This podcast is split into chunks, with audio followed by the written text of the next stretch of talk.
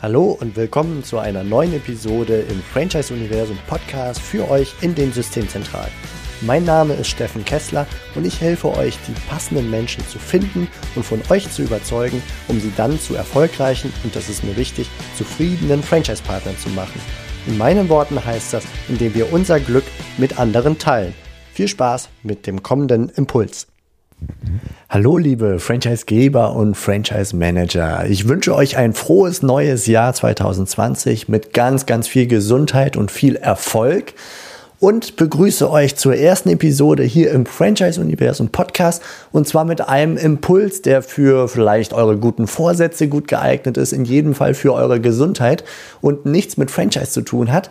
Doch ich war im vergangenen Jahr auf einem Seminar mit Dr. Georg Häusel. Den wird der ein oder andere von euch wahrscheinlich kennen. Das ist derjenige, der sich mit dem limbischen System, unserem Emotionssystem beschäftigt hat, ähm, was ganz eng verknüpft ist mit unseren Emotionen und dann alle unsere Entscheidungen, auch im Business, extrem beeinflusst, je nachdem, ob wir eher der stimulante Typ oder der dominante Typ oder der Balance-Typ sind. Ihr erinnert euch vielleicht an das Schlagwort Limbic Map, falls ihr euch das schon mal ähm, falls euch das schon mal begegnet ist.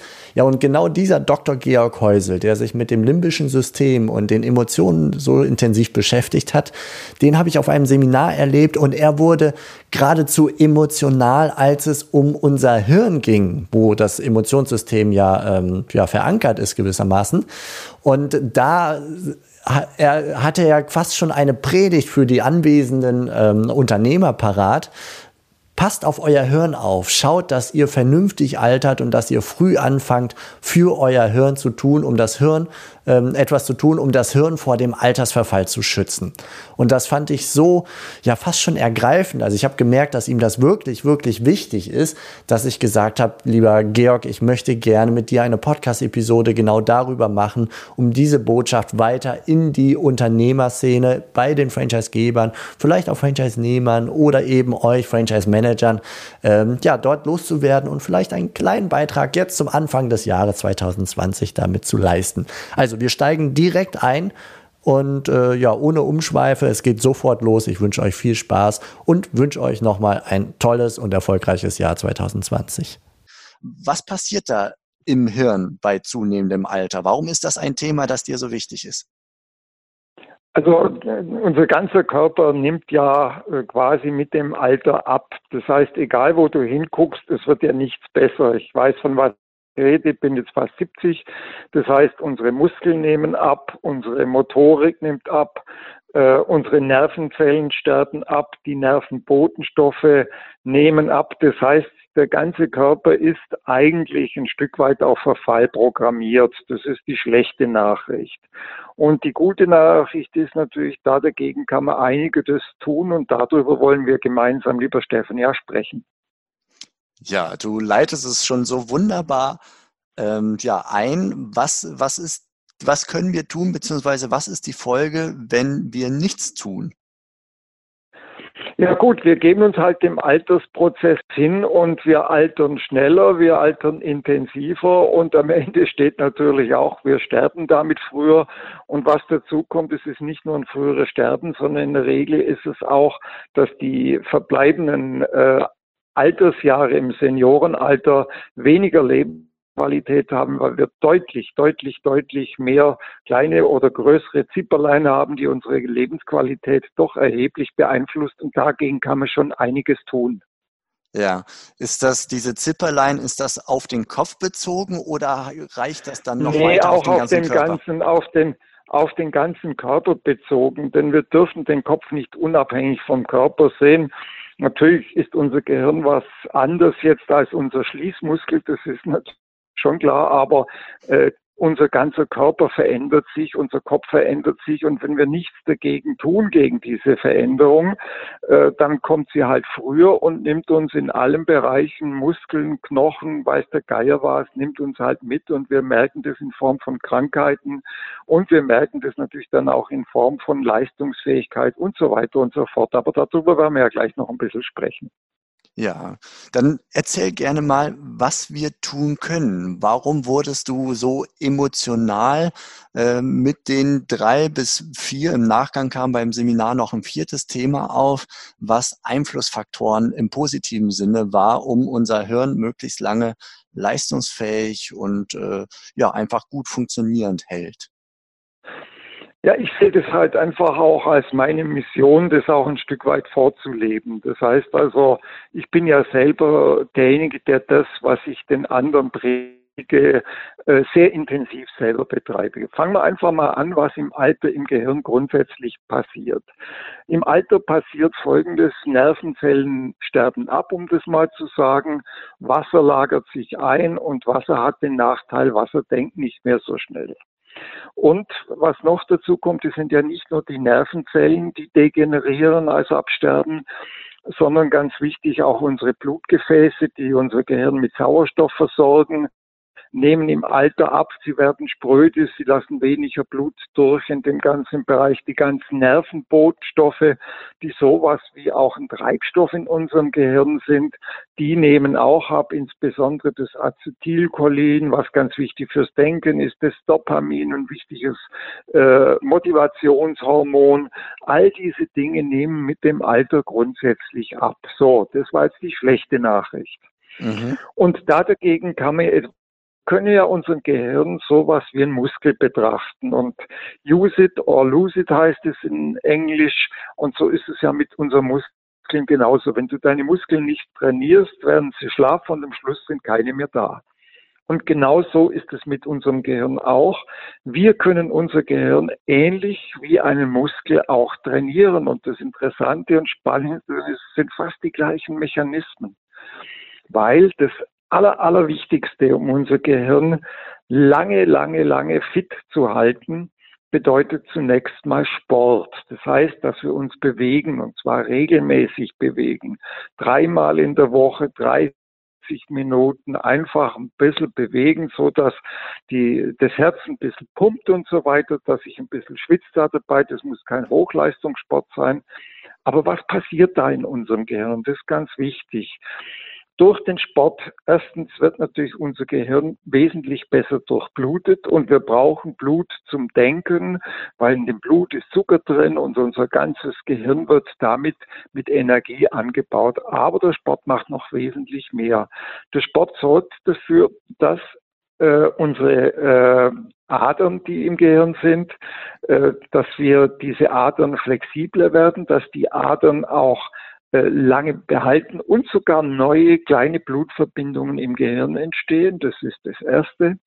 Das Zweite ist die sogenannte Neurogenese. Das heißt, wenn wir Sport machen, passiert Folgendes.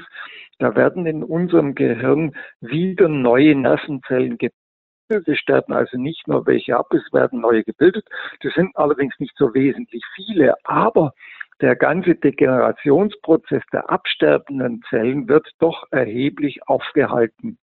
Und deswegen ist Sport für uns so wichtig. Denn du darfst nicht vergessen, äh, im Vergleich zu einem 25-Jährigen hat ein 65, 70-Jähriger wie ich, der verliert, wenn er nichts dagegen tut, circa 25 Prozent seiner sogenannten kognitiven Performance. Was ist das? Das ist die Schnelligkeit des Gehirns, bei neuen Problemen zu reagieren, neue Probleme zu durchschauen, komplexe Dinge schneller zu verstehen. Das nimmt im Alter ab. Und ja. natürlich versucht unser Hirn im Alter durch Kompensation, dass andere Bereiche noch mitarbeiten, da dagegen zu arbeiten. Ältere Leute verstehen die Welt trotzdem, aber sie brauchen halt länger dazu und da dagegen können wir halt etwas tun. Das wird, glaube ich, sehr deutlich spürbar beim Autofahren, oder? Ja, natürlich. Also unsere Konzentrationsfähigkeit, unsere Aufmerksamkeit nimmt ab. Das heißt, warum machen so viele ältere Leute, warum findet man die dann natürlich eher noch ältere Leute als Geisterfahrer auf der falschen Spur? Weil sie es einfach nicht mehr durchblicken. Oder wenn wir doch beispielsweise durch einen Verkehr fahren, durch eine Großstadt, die ja für unser Gehirn doch extrem anspruchsvoll ist, all die Verkehrszeichen, die anderen Verkehrsteilnehmer, gleichzeitig noch das Navi-System zu bedienen und so weiter und so fort. Das ist für unser Gehirn eine Hochleistung, für ein junges Gehirn überhaupt kein Problem. Aber für ein älteres Gehirn, da kommt älteres Gehirn ganz, ganz bald an seine Grenzen. Ja, und ähm, mich würde da an der Stelle, bevor wir auf die anderen Einflussfaktoren eingehen, noch interessieren, wie viel Potenzial haben wir? Also jetzt mal so ein bisschen theoretisch gesprochen, wenn ein junges Gehirn auf einer Skala, sagen wir mal, auf einer, einer 10 wäre und wir lassen unser Leben so laufen, ohne besonders auf unser Gehirn zu achten, wo würden wir im schlimmsten Fall landen? Wahrscheinlich bei der 0 bis 1, wenn ich so an Alzheimer und Co. denke. Und wie viel auf der Skala von 0 bis 10 würden wir hinkriegen, wenn wir konsequent auf unser Hirn achten und deine Empfehlungen, auf die wir jetzt gleich noch weiter eingehen werden, äh, berücksichtigen? Zumindest potenziell als also, Chance. Normalerweise ist es so, dass wir halt äh, da schon gesprochen, bei 65 Jahren, wenn wir nichts dagegen tun, dann sind wir schon bei, also das kannst du ja fast durchrechnen, wenn wir 25 Prozent weniger haben, dann sind wir bei 75. Äh, mit 75 Jahren sind wir bei circa 70, 60 äh, Prozent und bei 90 sind wir dann bei 40 Prozent in etwa. Und dann kann natürlich noch passieren, dass wir Alzheimer, also eine Demenz bekommen. Alzheimer ist ja nur eine Form der möglichen Demenzen. Das heißt also, und dann sind wir nur noch bei 10 oder 15 Prozent. Das ist der natürliche Gang. Äh, wenn wir was dagegen tun, können wir unser Gehirn, ich würde sagen, bis in die späten 80er, also bis in die 80er Jahre auf einem Leistungslevel von zumindest 70 bis 75 halten. Ganz ein junges Gehirn kriegt man nicht her, aber wir kriegen doch 40 bis 50 Prozent höhere Leistungsfähigkeit hin. Und ich denke, das lohnt sich da dafür etwas zu tun. Ja. Und es kommt ja noch was dazu. Wenn natürlich für viele Menschen sagt, ob mein Gehirn mit 50 Prozent arbeitet, ist mir auch egal, weil das deutsche Fernsehen nur 30 Prozent Gehirn verlangt. Das kann ja passieren. Aber wenn ich, wenn ich aber normalerweise im Leben bin, noch ein bisschen das Leben mit, ist es halt schön, wenn man noch ein munteres Gehirn hat. Und wenn ich halt nichts dagegen tue, und da kommt der zweite große, und das ist das Hauptproblem für mich auch, die Wahrscheinlichkeit, dass wir Alzheimer bekommen, nimmt, wenn wir überhaupt nichts tun, im Vergleich zu diejenigen, die aktiv sind, um 30 bis 35 Prozent zu. Das heißt also, die Wahrscheinlichkeit, dass wir Alzheimer bekommen, äh, ist halt doch relativ hoch, wenn wir nichts dagegen tun.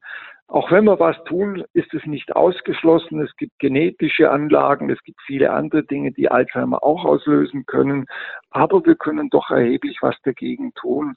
Und ich denke, wenn man sich vorstellt, dann willenlos und gedächtnislos in irgendeinem Pflegeheim rumsitzt, da lohnt es sich dann schon vorher ein bisschen was dagegen zu tun, denke ich. Das glaube ich auf jeden Fall auch. Also das sollte, denke ich, ein hoher Antrieb sein für den einen oder anderen, der womöglich dann auch die Effekte von Alzheimer aus dem eigenen Familien- oder Bekanntenkreis dann erlebt. So hat. ist es. Das ist zumindest das, so was ich in Gesprächen mitbekomme, dass äh, in dem Moment, wo es echt an ein, also wo die, wie soll man sagen, die Einschläge näher kommen im eigenen Umfeld, da fängt man dann an, drüber nachzudenken und idealerweise sich selbst zu motivieren, dann ähm, ja wirklich aktiv zu werden. Ne? Das gilt für ganz viele Sachen von von und das große Problem ist halt in dem Moment, wenn es dann mal anfängt, ist es zu spät. Also man kann da so ein bisschen was dagegen noch tun, aber die, wie soll man sagen, den, das Steuerrad für seine geistige Gesundheit hat man jetzt in der Hand und es zeigt sich halt, wer früher anfängt, kommt später und viel besser an. Wenn ich mit 65 anfange, mit Sport zu betreiben, dann kann ich schon noch einiges gut machen, aber wie soll man sagen, den großen Effekt erreiche ich nicht mehr. Den großen Effekt erreiche ich, wenn ich spätestens mit 30, 35, 40 da damit anfange, mein Leben einfach aktiv zu gestalten in dem Bereich. Und deswegen sage ich das meinen Seminaren. Man, ihr seid ja alles im Vergleich zu mir, wart ihr ja alle jung und Deswegen äh, sage ich euch das auch immer so eindringlich, fangt jetzt mit an und denkt nicht, wenn ihr mit 65 dann anfängt und alles wehtut, jetzt fange ich an und dann reiße ich das Lenkrad noch rum. Das funktioniert nicht.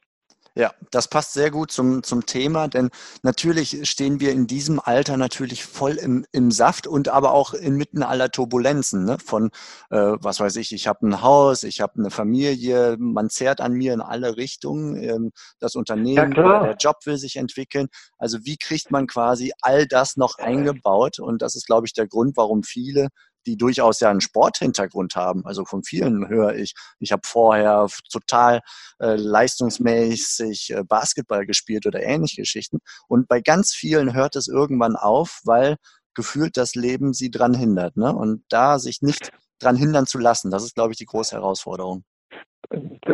Genauso ist es. Und dazu kommt natürlich, was weiß ich, im Alter zwischen 30 und 40, da hält man sich auch durch beruflichen Erfolg unangreifbar. Äh, Gesundheitsrisiken werden ja absolut verdrängt, kann man ja später noch machen in dem ganzen Bereich. Das ist ja dieses Denken, wie du zu Recht sagst. Natürlich das, was da auf einen zukommt, Familie, an einen Beruf, äh, das ist auch relativ viel. Das weiß ich auch aus eigener Erfahrung. Ich habe ja, das alles selber mitgemacht. Und man muss ja nicht wie in Jugend Jahren, was weiß ich, fünfmal in der Woche Sport machen, aber ich kann zweimal oder dreimal in der Woche äh, durchaus eine halbe Stunde mal joggen gehen oder kann auf ein Rudergerät gehen, das ich mir ins Wohnzimmer stelle. Ist doch völlig egal, wie ich es mache. Und die Leute, die mir sagen, sie hätten keine Zeit für Sport, da frage ich sie, wie viele Serien hast du in der letzten Woche angeguckt? Und dann sagen sie, ja, ich bin in der und der Serie, bin ich bei allen dabei. Ich sage, guck, dann tust mal eine Folge, guck's nicht an eine Serie lässt man aus und sie nimmt es für deinen Körper. Die Leute haben trotzdem genug Zeit. Meine Tiefe, denn die Zeit, die wir mit Medienkonsum verbringen, äh, die wir sinnlos vor dem Internet setzen, wenn wir dann nur zehn Prozent davon abzwacken jeden Tag, reicht es völlig aus, um ein gutes altes Leben zu führen.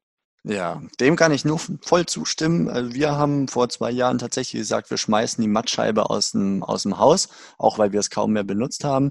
Aber natürlich gibt es noch das Internet und Computer und Co.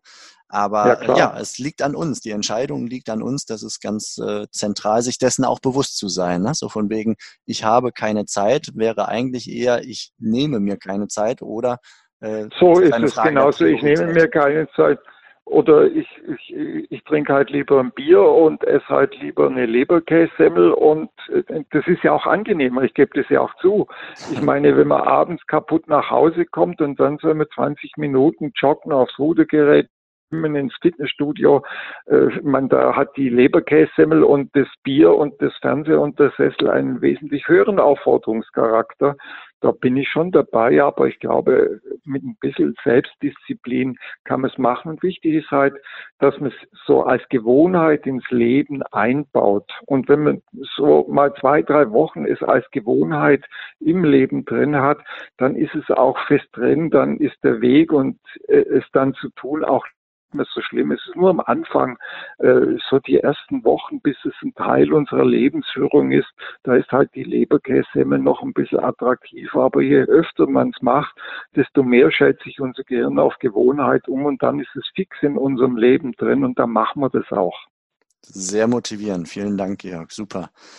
So, das war das Thema Sport. Falls du da nichts hinzuzufügen hast. Du hattest noch mindestens zwei weitere Tipps, um das Altern des Hirns äh, zu verlangsamen. Ja, klar, und das hängt äh, eng damit zusammen, äh, mit dem Sport, mit der Bewegung ist unsere Emotionssysteme verändern sich mit dem Alter. Das heißt, in jugendlichen Jahren wollen wir die Welt erobern. Wir sind auf Wachstum eingestellt. Natürlich deswegen auch so mit 20, 30 Jahren wollen wir die Besten, die Schönsten und die Stärksten sein. Das bedeutet weiblich, wir gehen ins Fitnessstudio, machen Body Shaping, die Jungs in die Muckibude, dass sie gut aussehen und so weiter. Das heißt, wir wollen körperlich attraktiv sein, damit bewegen wir uns je älter wir werden, desto mehr nehmen diese emotionalen Kräfte ab. Natürlich auch Sexualität, die ja auch ein Treiber dahinter ist, nimmt mit dem Alter ein Stück weit ab. Das heißt also, unsere Motivation, aktiv zu sein, uns zu verändern, die Welt zu erobern, nimmt mit dem Alter ganz automatisch ein Stück weit ab. Und jetzt kommt halt noch der Sport dann dazu. Den Sport bedeutet, wie wir ja gesehen haben, sehr viel Motivation, ich muss ein bisschen was dafür tun. Und wenn jetzt gleichzeitig unser Antriebsmotor nämlich unsere Emotionssysteme, die uns antreiben, langsamer werden, dann nimmt natürlich auch unser Wille, Sport zu treiben ab. Und jetzt kommt noch was dazu. Geistig fit bleiben heißt ja auch, ich muss mein Gehirn bewegen. Das heißt, das, der Sport bewegt den Körper, durchblutet das Gehirn, aber damit ist das Gehirn selber ja noch nicht bewegt. Jetzt kommt der zweite Teil. Ich muss mir eine Herausforderung suchen. Also Nummer eins ist Sport. Nummer zwei ist, ich muss mir eine Herausforderung suchen, die mich geistig aktiv hält. Das kann sein, dass ich sage, okay, normalerweise im, äh, im, im, im Berufsleben oder sowas, äh, da ist es automatisch drin, da brauchen wir uns keine Gedanken machen. Das heißt, für jüngere Menschen, 30, 40, die tun schon genug für ihr Gehirn, wenn sie sich einfach sportlich bewegen. Die können mit der geistigen Herausforderung noch warten, weil sie in der Regel ja im Beruf, im Leben genug rechtliche Herausforderungen haben. Sie haben auch genug soziale Kontakte in der Arbeit. Das heißt, in jugendlichen Jahren reicht genug Sport zu treiben, um Gehirn fit zu halten, weil der Beruf in der Regel genug geistige Herausforderungen mit sich bringt.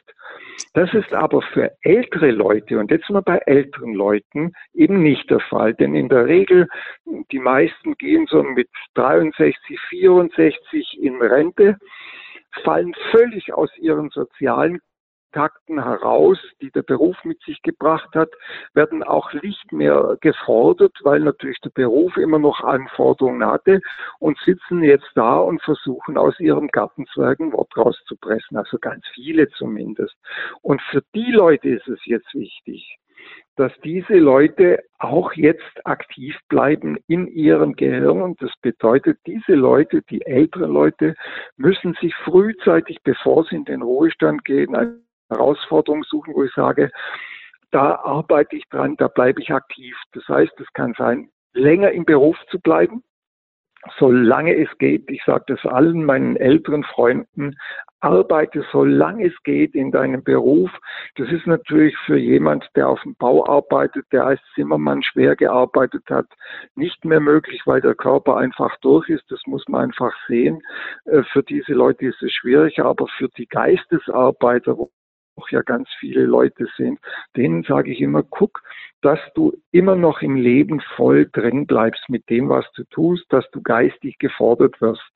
Und wenn ich das nicht mehr kann, wenn ich, was weiß ich, als Beamter eben mit 65 äh, zu Ende bin, dann suche ich mir halt eine neue geistige Herausforderung. Ich lerne eine Fremdsprache beispielsweise, ich lerne ein Instrument, ich gehe in irgendeinen Verein, wo ich eine Aufgabe, eine wichtige Aufgabe übernehmen. Es gibt viele Möglichkeiten, sich geistig äh, zu bewegen, ein Ziel zu haben, an dem möchte ich arbeiten, was weiß ich, ich möchte fließend Spanisch sprechen, äh, ich möchte, was weiß ich, äh, endlich meine Gitarrenkenntnisse verbessern. Das heißt, ich habe etwas, wo ich jeden Tag ein bis zwei Stunden mich mit beschäftige und mich übe. Das ist also der Teil Nummer zwei. Ja, okay. Und der Teil Nummer drei. Vor, ne? Also du lebst es ja vor, ja, du bist natürlich. unterwegs, hältst Seminare und so weiter. Und neben deiner Passion ist, vermute ich mal, auch das ein Antrieb.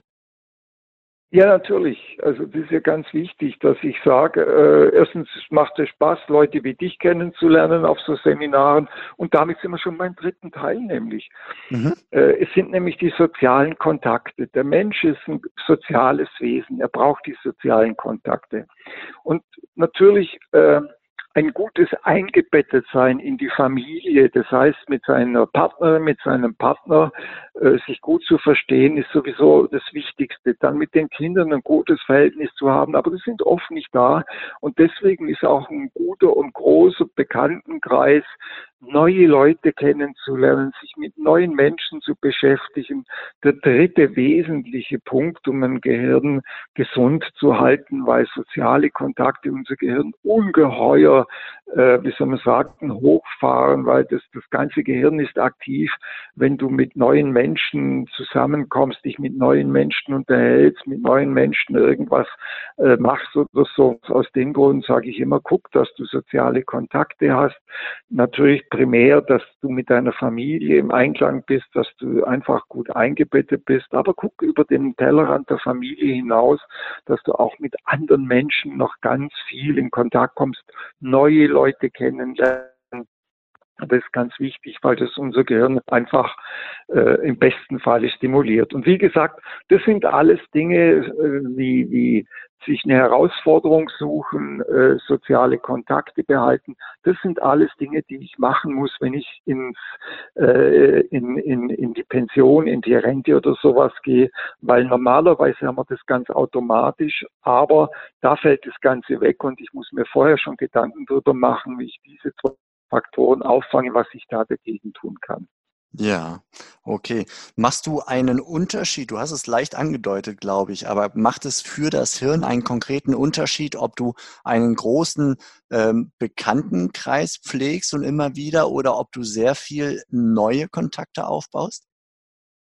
Ach, und wenn du einen großen Bekanntenkreis hast, reicht es für mich völlig aus. Das müssen also, ich muss jetzt nicht alles durch die Straßen äh, stromen und neue Leute ansprechen damit ich neue Leute kennengelernt. Am schlimmsten sind halt die, die mit ihrem Ehepartner zu zweit allein vorm Fernseher sitzen, mit dem Ehepartner auch nicht sprechen, sondern den inneren Dialog eigentlich mehr mit dem Tagesschausprecher haben. Das sind die ärmsten Schweine, deren Hirn geht kaputt. In dem Moment, wenn ich aber in einer Großfamilie bin, einen großen Bekanntenkreis habe, abends ein, zwei Mal mit Bekannten irgendwas mache, Sport mache, was weiß ich, ins Kino gehe, ins Theater gehe, da braucht man sich keine Gedanken machen. Neu ist nicht so wichtig. Es ist einfach wichtig, dass ich sozial stimuliert werde. Ja, okay. Um das in, in Zahlen mal zu fassen, wohl wissen, dass man das jetzt nicht festzurren kann, aber du sprachst eben bei den Herausforderungen von so ein bis zwei Stunden täglich etwas zu tun, was man mit einem Ziel verbindet. Und bei sozialen Kontakten sprachst du jetzt, wenn ich die richtig verstanden habe, so von zwei, zweimal die Woche abends zum Beispiel was zu unternehmen. Wären das so Größenordnungen, die, die passen? Ja, also jeden Tag wenn ich, ich meine, in dem Moment, wenn ich mal äh, nicht meine geistige Herausforderung mache und dafür mit Bekannten was unternehme, das geht, das zahlt aufs gleiche Konto ein. Ja, das heißt okay. also, das hält nämlich das Gehirn aktiv, ob ich dann, was weiß ich, jetzt meine Spanischvokabeln lerne oder was weiß ich, mit meinen Stammtischbrüdern leidenschaftlich darüber diskutiere, ob der Trump ein Arschloch ist, ja, dann, äh, dann ist mein Gehirn auf jeden Fall aktiv. Ja, wunderbare Anregung. Vielen Dank. Was mich im Seminar überrascht hat, und das würde ich hier gerne nochmal zur Sprache bringen, das ist, dass du sagtest, das Thema Ernährung, worauf wir, wenn ich mich richtig erinnere, dich aktiv ansprachen im Seminar, nicht ganz so bedeutend ist wie die drei äh, Vorschläge, die du jetzt gemacht hast, nämlich Sport, in Bewegung bleiben, aktiv sein, Ziel vornehmen und soziale Kontakte, sondern es kommt gewissermaßen auf äh, ja, auf Rang Nummer vier die Ernährung. Das hat mich überrascht, ja, weil also, ob, größeren Einfluss und, hat. Also ob, man, ob das jetzt auf Rang drei oder Rang vier ist, äh, darüber ließe sich kräftig streiten. Das Problem, wenn du dich normal, normal ernährst, also das, was man sagt, ausgewogene Ernährung hast, dann bist du sowieso auf der Spur. Schlimm ist es nur, und für die Leute rückt es dann auf Platz zwei sogar, Leute, die extrem fett essen, die extrem ungesund essen, denn die zerstören ihren Körper und zerstören damit natürlich auch ihr Gehirn. Aber wenn ich ganz normal esse, das heißt, ich habe meine normale Gemüseportion, meinen Apfel am Tag, meinen äh, äh Fruchtsaft, ich habe also äh, ausgewogenes, ganz normales Essen, also äh, ohne da jetzt in ein Sektierertum zu verfallen, dann läuft das Essen eigentlich mit und schadet nicht und, äh, wie soll man sagen, macht den Körper nicht kaputt. Ähm, den Körper kaputt macht, wenn das Essen da dazu dass ich extremes Übergewicht habe, denn dann sind wir wieder bei Sport und dann sind wir wieder bei unserem Körper. Wenn ich extrem Fett esse, wenn ich geringe Ballaststoffe nur zu mir nehme, äh, und so weiter. Denn dann hat das Essen natürlich einen gewaltigen Einfluss auf unser Gehirn. Wenn man normal ist, ist es auf Platz vier. Wenn ich ungesund esse, ist es mit Sport auf Platz eins. Ja, okay, das ordnet es für mich ein. Super, vielen Dank. Bei dir sehe ich, du sagst, du lebst es ja schon komplett vor ähm, bist selber beruflich sehr aktiv, bist dabei. Was machst du, wenn du darüber plaudern möchtest, äh, zum Beispiel im Bereich Sport für dich jetzt als knapp 70-Jähriger, wie du sagtest? Also, äh, ich mache ein bis zweimal am Tag Sport. Das heißt also, ich gehe eine halbe Stunde joggen. Äh, halbe bis dreiviertel Stunde joggen und dann habe ich bei mir im Schlafzimmer ein Rudergerät und da setze ich mich dann auch nochmal 20 Minuten drauf, weil ich sage, nicht nur die Beine müssen trainiert werden, sondern der Oberkörper auch. Gehe einmal in der Woche in meinen Fitnesskeller runter, mache dann noch ein paar Kraftübungen. Das heißt also sechs Tage in der Woche bin ich eigentlich damit beschäftigt, zumindest eine, ich habe ja die Zeit auch eine Stunde am Tag Sport zu machen. Das ist das Erste. Ja. Das Zweite. Ja, gerne. Ja, ja, ja, also das ist für mich, äh, und aber ich mache das natürlich schon seit meinem 16. Lebensjahr. Äh, auch mit meinen Kindern habe ich zwar weniger Sport gemacht, bin da auch ein bisschen dicker geworden, habe drei, vier, fünf Kilo zugenommen. Die sind natürlich schon lange wieder weg. Äh, mit, und, aber ich habe immer in der Woche zumindest war ich zweimal beim Sport, also mein ganzes Leben lang. Von dem her ist es ein wichtiger Teil in meiner Lebensführung. Ja. Wie hast du dich so lebenslänglich, kann man ja sagen, 16 bis 70 ist ja gewissermaßen das ganze Leben schon und du wirst es weiter tun. Wie motivierst du dich da? Äh, hast du da Strategien, gerade weil du dich mit dem Thema Persönlichkeit und Emotionssystem und Motive Nee, ich brauche keine Strategien mehr, weißt du, äh, eigentlich verändert äh, dadurch, dass das schon so ein wichtiger Teil meiner Lebensführung ist, schlägt es sogar ins Gegenteil um, wenn ich keinen Sport mehr mache. Das heißt, es wirkt sich bei mir dann so aus, wenn ich mich dann einen Tag mal nicht bewege, kratze ich schon wie mein Hund an der Tür und sage, ich will jetzt raus, ich will was tun. Der Körper der Körper zwingt mich quasi dazu und ich habe geistig auch noch ein schlechtes Gewissen, wenn ich nichts tue. Das heißt also, da gibt es schon so einen inneren, man kann schon fast sagen, äh, so einen inneren Zwang. Das ist schon eine leichte Zwanghaftigkeit natürlich, weil es einfach so eine feste Gewohnheit ist. Also ich muss jetzt nicht mehr sagen, boah, jetzt gehe ich raus oder so, sondern mein Körper sagt, hey, altes Saus, äh, mach dass du dich jetzt endlich bewegst. Am Anfang, früher war das natürlich schon so, da habe ich gesagt, komm, um die und die Zeit,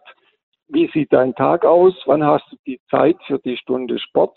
Und genau um die Zeit, da gehst du auch, da wird nichts verschoben. Das heißt also, man hat sich das selber gezwungen. Das brauche ich aber jetzt heute nicht mehr. Ja, das klingt, glaube ich, für viele, die jetzt hier zuhören, wunderbar motivierend. Mein Körper verlangt danach, ich muss mich nicht mehr selber motivieren zum Abschluss. Deswegen ist, es auch so, deswegen ist es auch so wichtig, dass man das zur Gewohnheit macht. Also je mehr Gewohnheit man aufbaut, dass man sagt, ich gucke immer, dass ich am Dienstag und am Donnerstag zu einer fixen Zeit das Ganze mache. Je mehr das Gewohnheit wird und desto weniger Gelegenheit habe ich, das Ganze zu verschieben, desto besser ist es. Ja, okay, das ist die Antwort schon auf meine Frage, nämlich hast du einen abschließenden äh, großen Tipp für all diejenigen, die sich danach sehnen, es aber noch nicht erreicht haben? Und da höre ich jetzt einfach die Antwort Gewohnheit im Sinne von Routinen äh, zur gleichen Zeit, am gleichen Ort gewissermaßen, das hilft häufig.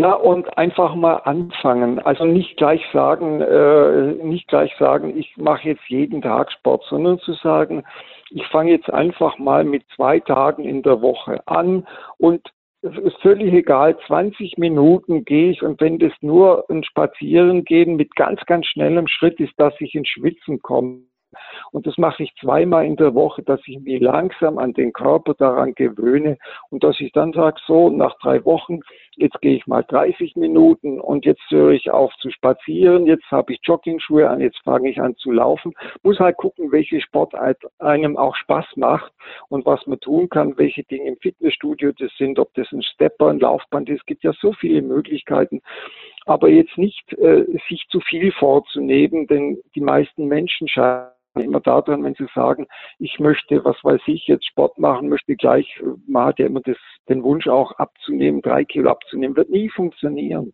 sondern lieber klein anfangen, sich freuen darüber, dass man dies zweimal in der Woche gemacht hat, zwei Wochen später machen wir zehn Minuten mehr, dann mal steigern wir ein bisschen die Leistung und so baut sich der Körper und diese Gewohnheit in unserem Körper auf. Machst du dabei einen Unterschied? Du sagtest jetzt, dass du selber alles gewissermaßen mit dir selber ausmachst. Du hast im Schlafzimmer und im Keller deine Geräte und so weiter. Ähm, ist das gerade im Hinblick auf Persönlichkeiten ein großer Unterschied, ob ich mich selber alleine zu Hause disziplinieren muss oder Wege finde mit anderen Menschen in Vereinen, Fitnessstudio und was es sonst noch so alles gibt? Ja, es gibt natürlich, wie soll man sagen, Menschen, die neigen zum Sport und andere neigen weniger zum Sport von ihrer Persönlichkeit heraus.